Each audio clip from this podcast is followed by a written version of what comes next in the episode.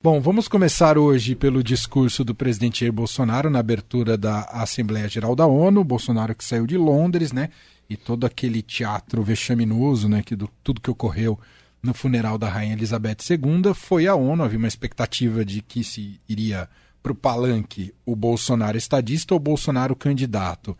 Talvez foi um pouco mix dos dois. A gente separou um trecho em que ele fala sobre corrupção. Vamos ouvir o presidente Jair Bolsonaro. No meu governo, extirpamos a corrupção sistêmica que existia no país. Somente entre o período de 2003 e 2015, onde a esquerda presidiu o Brasil, o endividamento da Petrobras por má gestão, loteamento político e em desvios chegou à casa dos 170 bilhões de dólares. Um trecho do discurso do presidente Jair Bolsonaro, claro, fez defesas de seu governo e fez esses ataques não dirigidos nominalmente ao ex-presidente Lula, mas claramente estava se referindo a ele.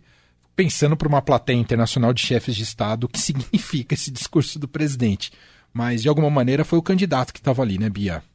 É, e o que significa, né, para os líderes internacionais ouvir sobre ICMS de combustíveis, é, Auxílio Brasil, marco das startups, enfim, o Bolsonaro ele fez o discurso para o público interno e o que eu acho que muda com relação a esse discurso de discursos de anos anteriores é que o, o público interno que o Bolsonaro quer alcançar com esse discurso de agora não é o público interno de sempre dele nos três primeiros anos. Então, é, nos outros discursos na ONU, sempre foi o, o, Bolsonaro candidato, nunca foi o Bolsonaro estadista, eu diria, tá? É, em todos esses, todos os, os, quatro discursos dele. Mas era um, era um discurso para a base bolsonarista, então era um discurso que atacava o socialismo, o comunismo, no qual ele se colocava como é, o responsável por salvar o Brasil de uma ameaça comunista, é, no qual a agenda de valores estava muito presente, ele chegou a defender, né, é, a cloroquina, basicamente, no, no palco da ONU no ano passado. É, e, enfim, foi um, um, uma sucessão de momentos em que o Bolsonaro foi é, o Bolsonaro e é, o mais puro suco ali do bolsonarismo no é, palco internacional, nos três anos. O que muda neste ano, na minha avaliação, é que o Bolsonaro ele não pode contar, ele não pode falar só para essa base bolsonarista.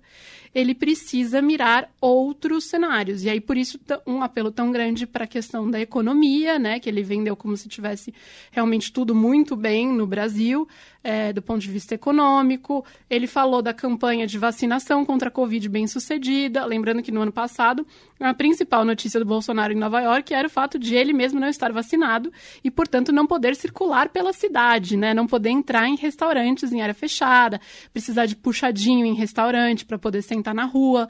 Então, assim, é, e aí agora ele faz uma, um discurso no qual ele fala sobre uma campanha de vacinação exitosa. Então, assim, o que mudou? Não mudou a disposição dele do que ele vai falar lá. Ele continua falando para um público interno pouco interessado se é aquilo que os líderes internacionais querem ouvir. Me chamou muita atenção, por exemplo, que ele ficou falando de tudo isso, é, demorou para entrar na questão da Ucrânia, de fato entrou no final e entrou é, mencionando aí quais são os valores mesmo do, da diplomacia brasileira, né, de condenar é, a agressão, condenar a invasão à Ucrânia, mas se colocar também contra sanções aplicadas é, unilateralmente aí à Rússia, é, e essa é uma tradição diplomática do Brasil. Então, digamos, ele seguiu o script ali do Itamaraty. Mas se pensar que essa é a primeira Assembleia Geral da ONU. Desde que começou a guerra na Ucrânia, desde que a Ucrânia foi invadida pela Rússia, é, ouvir ali ele falando de marco das startups, Auxílio Brasil, IC, é, ICMS de combustíveis, antes de sequer pensar em, em falar sobre Ucrânia, é, me choca um pouco, né? Porque Sim, é um razão. momento em que todos os líderes estão ali reunidos justamente para discutir as questões as quais eles podem resolver coletivamente, de alguma maneira, ou debater coletivamente.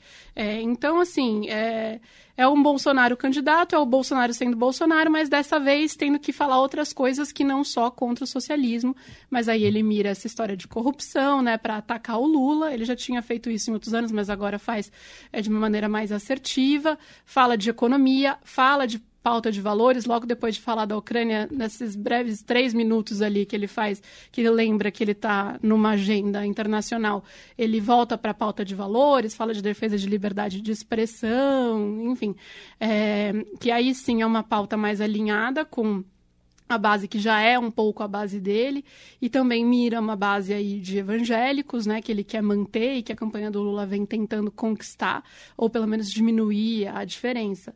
É, enfim, é, fico curiosa para saber qual vai ser a repercussão disso lá entre os líderes internacionais, mas, é, enfim, a minha, um pouquinho da minha experiência me, me diz que eu acho que a repercussão ela é nula, porque... É, é insignificância, No né? ano passado, já, eu já senti isso, essa diferença é, de como é, a fala do Bolsonaro tocou ali as pessoas, porque no início o Bolsonaro ele chocou muito, né?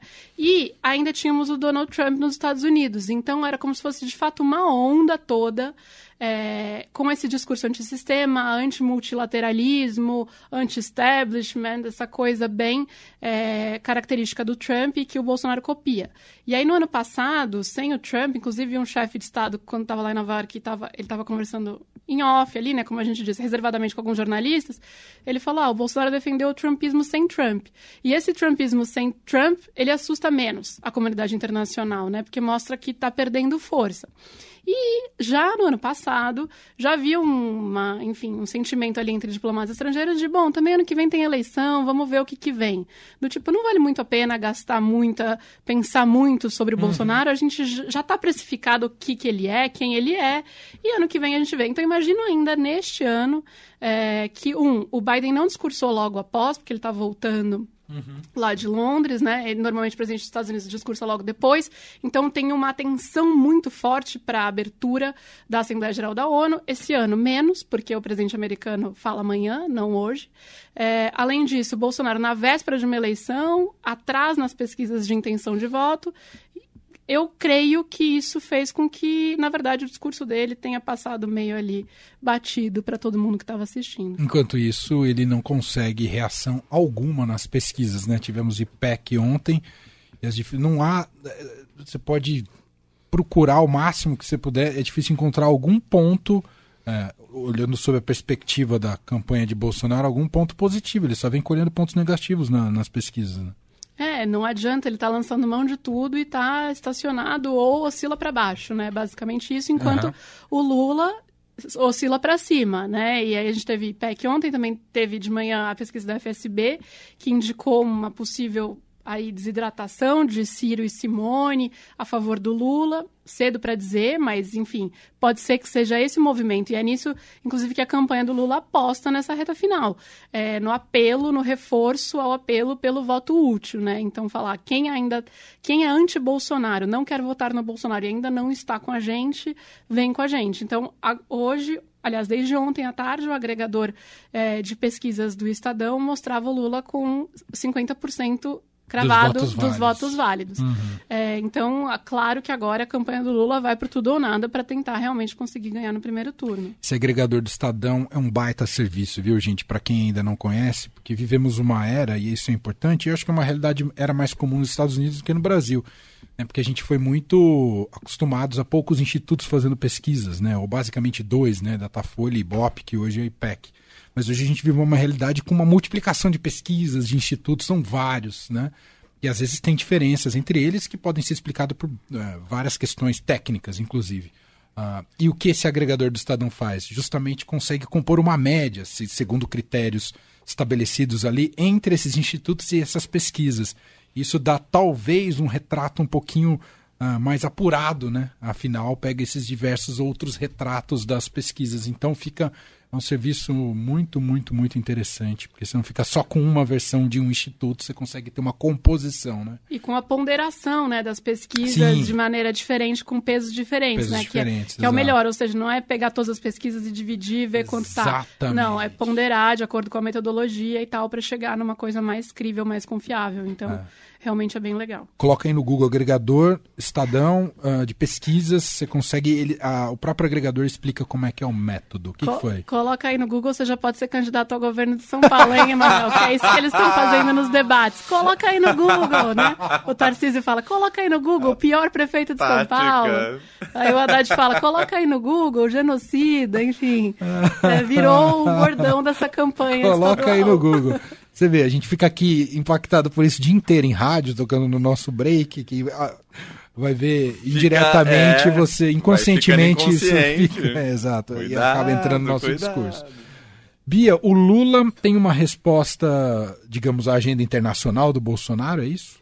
É, na verdade é uma parte de uma estratégia dele que já vem sendo desenhado muito antes dessa, desse giro aí do Bolsonaro por Londres e é, e agora por Nova York, ele já vem fazendo reuniões com diplomatas estrangeiros, já tinha feito com diplomatas dos BRICS, né?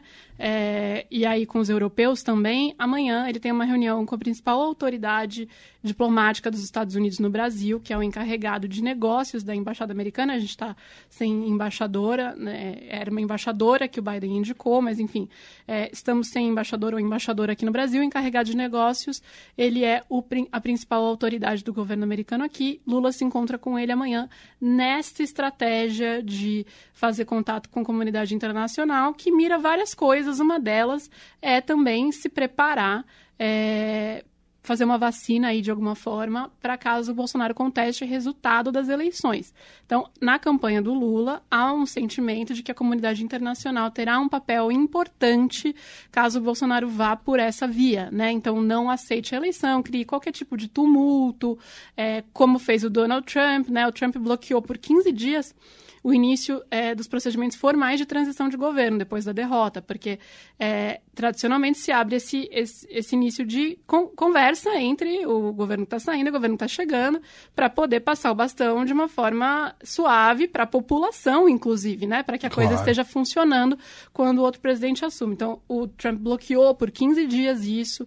É, enfim, há uma preocupação, claro, em que o Bolsonaro não aceite a vitória. E aí, entre os, os aliados do Lula, há um sentimento de que se as, esse reconhecimento de vitória vier rápido por parte da comunidade internacional, e certamente os Estados Unidos puxam a fila disso normalmente, ou seja, se o Biden twittar na hora parabéns para o presidente eleito, né, uhum. é, isso mina um pouco as tentativas do Bolsonaro de, é, de se levantar contra o resultado eleitoral, porque dá um sinal muito claro de que ele vai estar isolado, como ele tem recebido vários sinais de várias instituições né, vários, várias alas da sociedade brasileira, comunidade internacional, uhum. empresariado, etc., de que, de fato, ele vai estar sozinho nessa empreitada se ele resolver ir por aí. Então, é, é também uma forma de tentar diminuir resistências e, e enfim, entre Washington e, e, o PT, que existem, existiram ao longo do tempo. Durante a Lava Jato, Lula é, sugeriu, e os petistas sugeriram que os Estados Unidos tinham interesse né, e, em interferir nas investigações. Então, de toda forma, é bom, é, se ele for eleito, reabrir esse canal de comunicação e é algo que ele tenta começar a fazer amanhã. Muito bem. Só antes da Bia ir embora, rapidinho, Bia, uh, tem um julgamento importante ocorrendo neste momento no Supremo sobre a questão do acesso a armas, né, decreto do presidente Jair Bolsonaro, e já tem uma maioria formada. O que está pegando? A maioria do STF está formada é, contrária ao Bolsonaro, ou seja, a favor da, de três decisões do ministro Edson Fachin, que revogou trechos dos decretos do Jair Bolsonaro e restringiu acesso a armas e a munições. Então já temos voto, claro, além do próprio Fachin, Barroso, Alexandre de Moraes, Gilmar Mendes, Lewandowski, Rosa Weber. Então tudo indica que Bolsonaro sairá derrotado desta aí no Supremo. Vamos seguir acompanhando mais detalhes no portal do Estadão, estadão.com.br www.beatriz.br. Essa é Beatriz Bula que volta amanhã. Exato. Viu, Beatriz Bula? Terça e quarta. Aqui no estúdio. Oh, olha, tá, tá bom demais. Obrigado até amanhã. Um beijo, Bia. Outro, beijo. Até amanhã. Fim de tarde Eldorado. Uma revista sonora para fechar o seu dia.